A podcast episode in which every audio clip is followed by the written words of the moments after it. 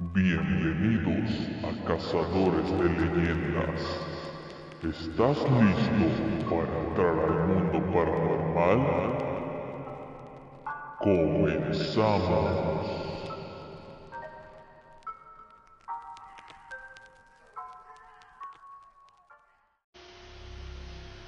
Buenas noches amigos, bienvenidos a otro episodio más de Cazadores de Leyendas. Como ustedes saben, pues hoy me he atrasado un día porque pues les tenía preparado algo para el día de ayer viernes, pero por situaciones este de cosas que tuve que que hacer y que tuvo que hacer la otra persona que iba a acompañarme en ese podcast pues no se dieron las cosas, pero sin embargo de todas maneras se los voy a traer en otra ocasión.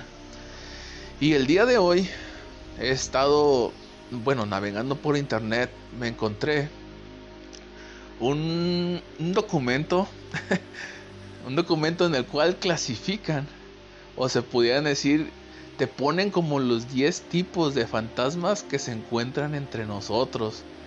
Y según ellos, ¿por qué no debemos invocarlos o por qué no debemos tener interacción con ellos? Así que pues el día de hoy dije, "Mm, bueno, pues ya que pues el día de ayer no salió como esperaba, dije, pero pues les voy a compartir el día de, hoy esta, este fascinante documento, estas fascinantes escrituras que dicen de los tipos de fantasmas se los voy a leer y les voy a dar mi opinión con respecto a lo que vaya leyendo, ¿no? No es como que, uff, soy un expertazo y les voy a decir, no, eso está mal, según las leyes dicen que no, pues no. Ah, porque yo creo que en el mundo paranormal, en el mundo de, de, de del más allá, pues nadie sabe bien qué onda. Este, ni los videntes, que son los que se supone que saben todo. Yo creo que nadie sabe las reglas de, de, de, las apariciones y cómo, cuándo y todo ese rollo. Pero pues les voy a compartir esto que encontré en el mundo del internet. Se los voy a leer. Y pues al final, final, les voy a dar una conclusión de lo que leí. Así que vamos a escuchar lo de los 10 tipos de fantasmas que existen entre nosotros. Vamos a escucharlo.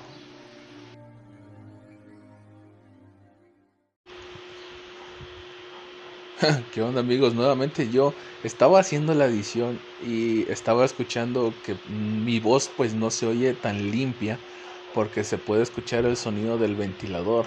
Quiero pedirles una disculpa por todos aquellos sonidos ajenos a mi voz eh, que puedan a lo mejor molestar un poquito como el sonido de carros, el ventilador que está haciendo mucho calor.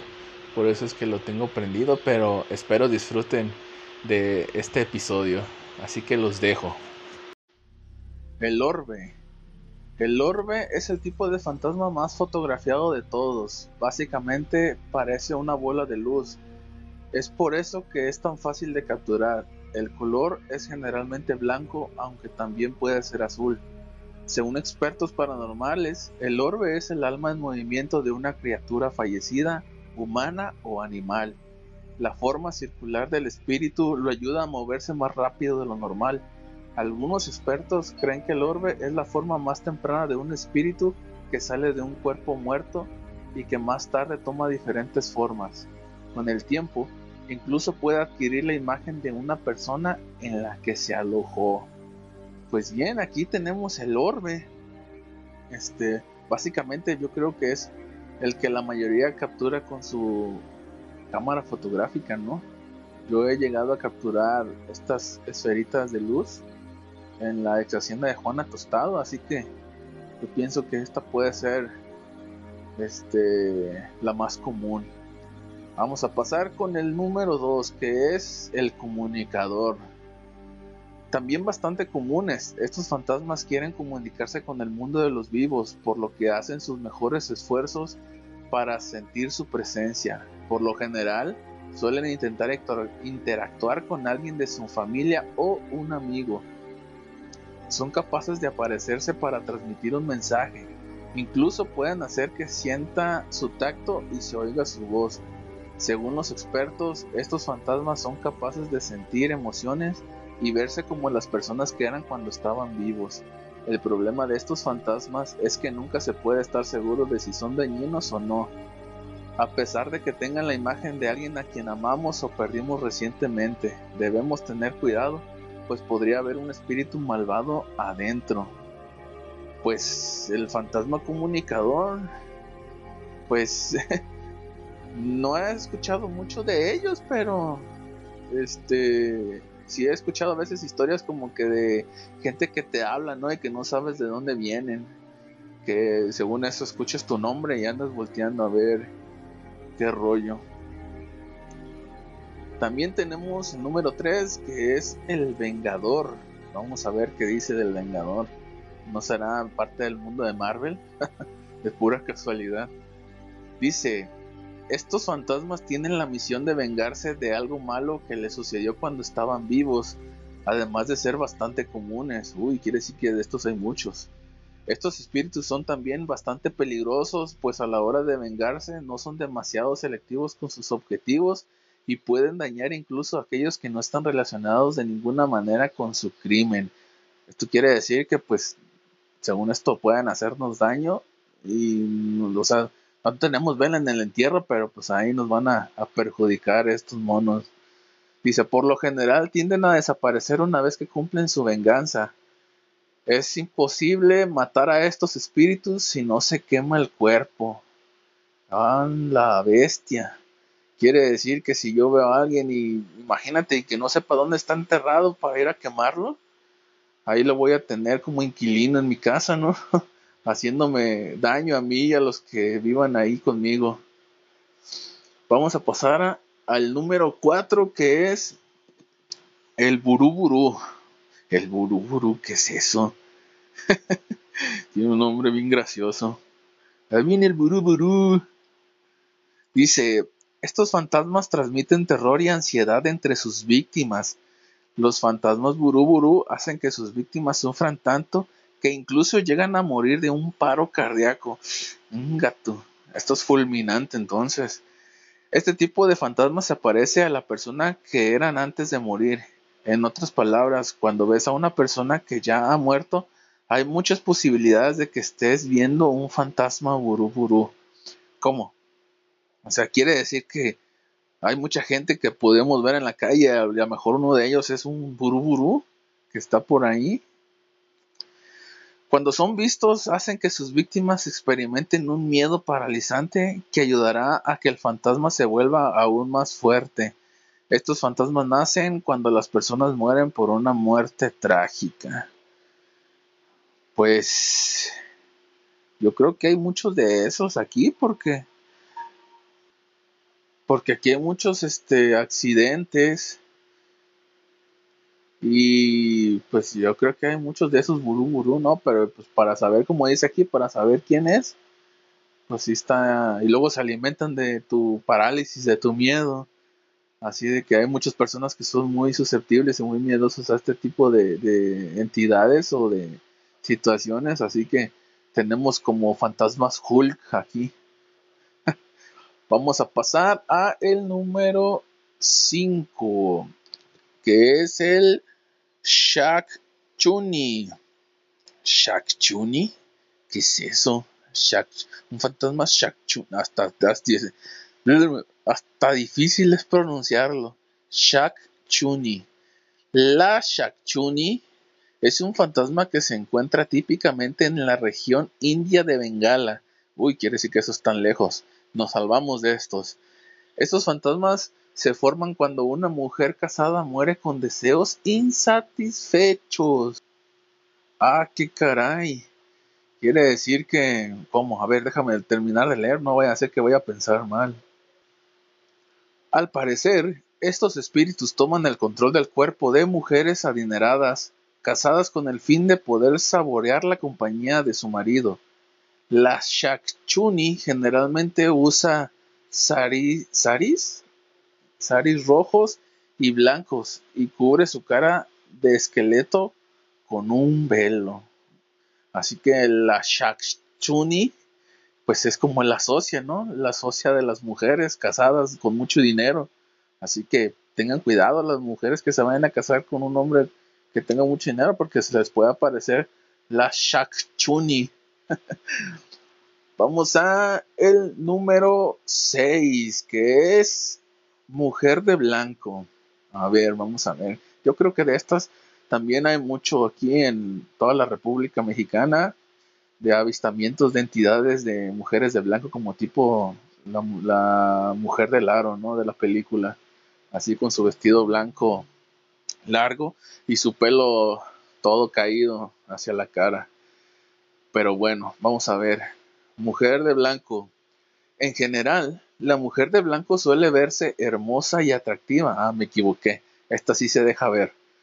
Para atraer a los hombres. Sin embargo, este espíritu tiene otra forma que queda cuidadosamente oculta y solo se deja ver cuando decide atacar a su víctima. Su otra apariencia es horrible. En este caso, estos espíritus se ven como cadáveres, con la piel gris y los ojos oscuros. Poseen unas fuertes habilidades sobrenaturales y a menudo secuestran a niños e incluso a hombres adultos. Se dice que el suicidio originado por un desamor o la muerte a manos del amante son las causas por las que aparecen estos fantasmas. No sé por qué, pero me da la impresión de que esta mujer de blanco tiene un perfil muy parecido a la película de la maldición. Da la casualidad de que el espíritu que sale en la película de la maldición es porque no, o sea, fue, mm, ¿cómo decirlo? Eh, fue por un desamor, pues, o sea, no se sentía amada esa, esa entidad y pues, este, pues ahí sale en la película, ¿no? O sea, más o menos es lo que yo puedo recordar porque se me hace como un perfil muy parecido a esa película que ya lo había visto antes. Vamos a ver el número 7 que dice El Renacido. Estos son los fantasmas que no saben que están muertos. Debido a esta característica, este tipo de fantasmas es bastante diferente a los demás.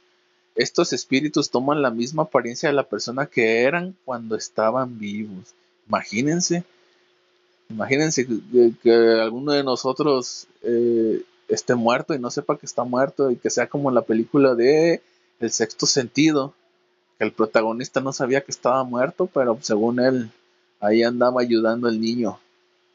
Dice, no hay nada fantasmal en su apariencia, su cuerpo es generalmente sólido e incapaz de atravesar paredes. Tienen peso, por lo que pueden dejar huellas mientras caminan. También producen sombra a diferencia de la mayoría de los otros fantasmas no tienen un poder inhumano para mover o tirar cosas. Si se lesionan, sienten dolor y sangran como las personas normales. Esto quiere decir que estás viviendo otra vida después de, de, la vida que tenías. O sea, es como de que pues, te mueres, te vuelves un fantasma, pero te vuelve a doler todo, ¿no? O sea, en lugar de descansar, de que todos los dolores que hayas tenido, que te da la rodilla, o que una lesión en la espalda, en el hombro, y luego te mueres, te conviertes en un fantasma y te sigue doliendo tu rodilla, tu lesión en la espalda. No, como que en este no conviene convertirse a uno, eh, la neta. No sé si hay un protocolo de fantasma donde diga, ah, quiero, quiero ser este. Mm, no sé, yo a este no me convence. Yo, yo siento que si esto pasara, yo no, no quiero ser este. Está muy, está muy gacho este. Vamos a ver el número, el número que sigue, el número 8. Y es el Body Hunter. El Body Hunter. Oh, este es muy gringo. El Body Hunter. Vamos a ver qué dice. Este tipo de fantasma siempre está buscando el cuerpo de un ser humano vivo con el objetivo de poseerlo y controlar las acciones de esa persona. Después de tomar el control de la persona, el espíritu busca completar su tarea pendiente. Ah, quiere decir como que es una posesión demoníaca, pero sin demonio. Es una posesión fantasmagórica. Dice, estos fantasmas pueden cambiar de un cuerpo a otro durante años hasta que cumplan su objetivo. Cuando estuvo vivo, el Body Hunter podría haber sido asesinado por alguien cercano. No me quedó muy claro eso. Estos fantasmas aparecen cuando su tumba es mancillada de alguna manera o un objeto que amaban cuando estaban vivos es tomado por otra persona. Ya veo, o sea que estos pueden, estos se pueden generar gracias a los saqueadores de tumbas. Que si alguna vez estos monos se fallecen y se llevan algo en su ataúd y llegan los saqueadores de tumba y se los llevan, pues estos vatos van a, bueno, los body hunter van a aparecerse y se van a meter en el cuerpo de las personas hasta llegar al, al culpable de eso, ¿no? Imagínense que llegue y te saquen tu artefacto y este mono se vaya hasta Japón y tu misión va a ser, va a ser poseer cuerpos hasta que llegues hasta allá y lo encuentres. Está como que más, está más chévere este, ¿no? Está más, está más chido. No, lo malo es que, pues, el cuerpo que vayas a poseer, pues yo creo que va a perder toda conciencia. Vamos al número 9, que es Bloody Mary.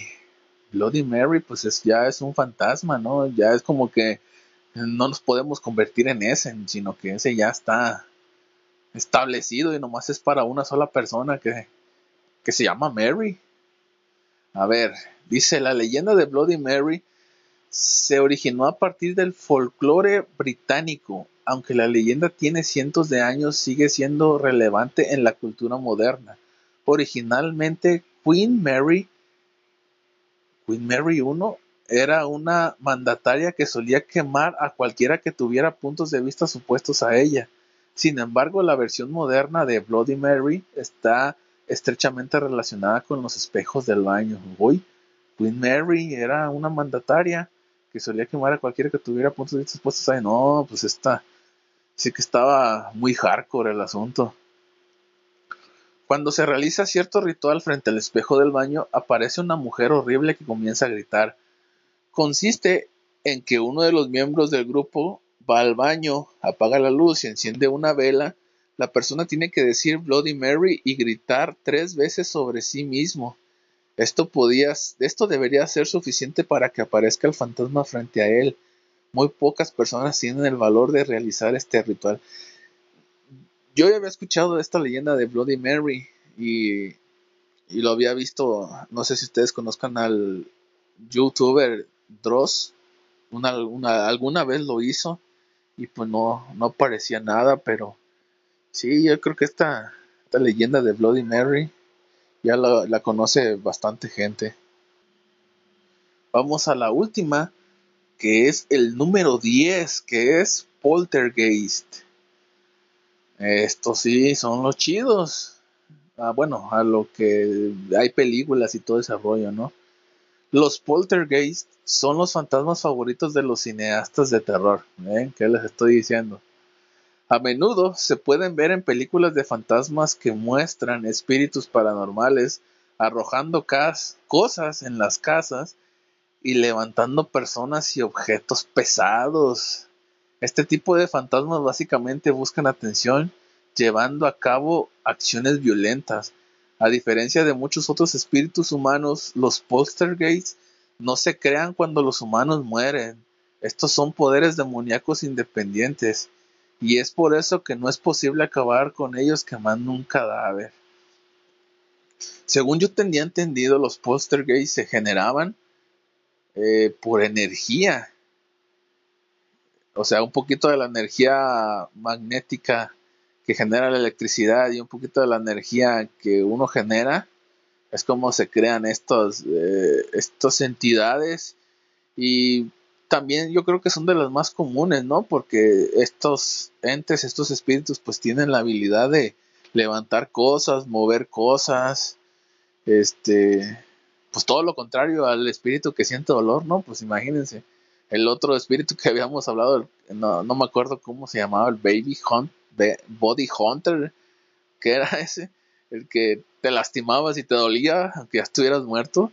Este no, este, pues es el favorito de los cineastas. Ustedes han visto la película de Poltergeist de los de ocho, 1800 soy yo, 1980 y tantos o 70 y tantos y, el, y la versión remasterizada de los 2000, pues sí está algo hardcore esto, ¿no? Y pues hay muchos videos de, de estas entidades también, de que abren las puertas, mueven las sillas, eh, etcétera, ¿no? Así que, pues estos son los, los 10, 10 tipos de fantasmas que yo pude, bueno, que yo me encontré aquí y de hecho se los quise compartir para que ustedes los escuchen, los analicen y, también me digan qué, qué piensan sobre esto. O si ustedes conocen algún otro más, porque no creo que sean estos 10 tipos que existen, ¿no? Ya de haber un montón de más. Este, pero pues ustedes qué piensan? ¿Qué opinan de esto?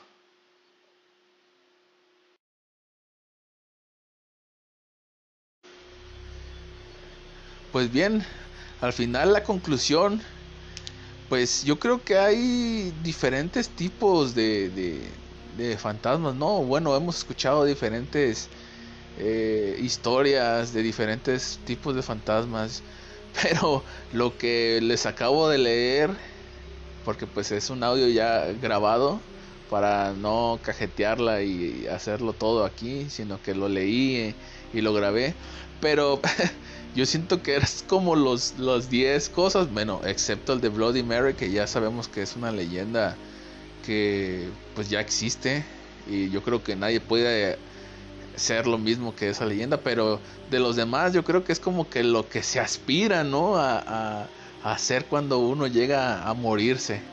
O bueno, eso es lo que según trata de explicar este este documento, ¿no? Que estas son las entidades que, por ejemplo, el que si tú te mueres de una manera trágica, pues ya tu misión va a ser vengarte o, algo así, ¿no? Como les digo, no sé qué, qué normas tengan las cosas sobrenaturales o sobre cómo enfrentarlos, pero pues ahí se los comparto. Ustedes analícelo, den su opinión. Ya saben que estamos en la página de Facebook como Cazadores de Leyendas-Tepic. O si no, también pueden irme a buscar a mi eh, perfil personal que es Francisco Herrera.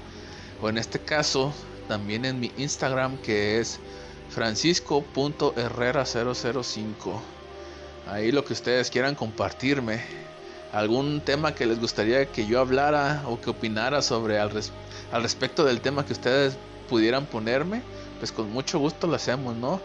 Y pues pronto voy a estarles trayendo a, al famosísimo Bruce Pan Bimbo, que es, eh, es un amigo que tengo desde hace ya bastantes años y él es muy sensible a, a, las cosas sobrenaturales, a las cosas paranormales. Entonces, pues en estos días voy a tratar de hacer una entrevista con él para que ustedes escuchen sus historias y, que les comparta un poco de lo que me ha compartido a mí durante los años de amistad que hemos tenido. Así de que pues esperen la próxima, el próximo episodio y espero que ustedes estén bien y nos vemos hasta la próxima.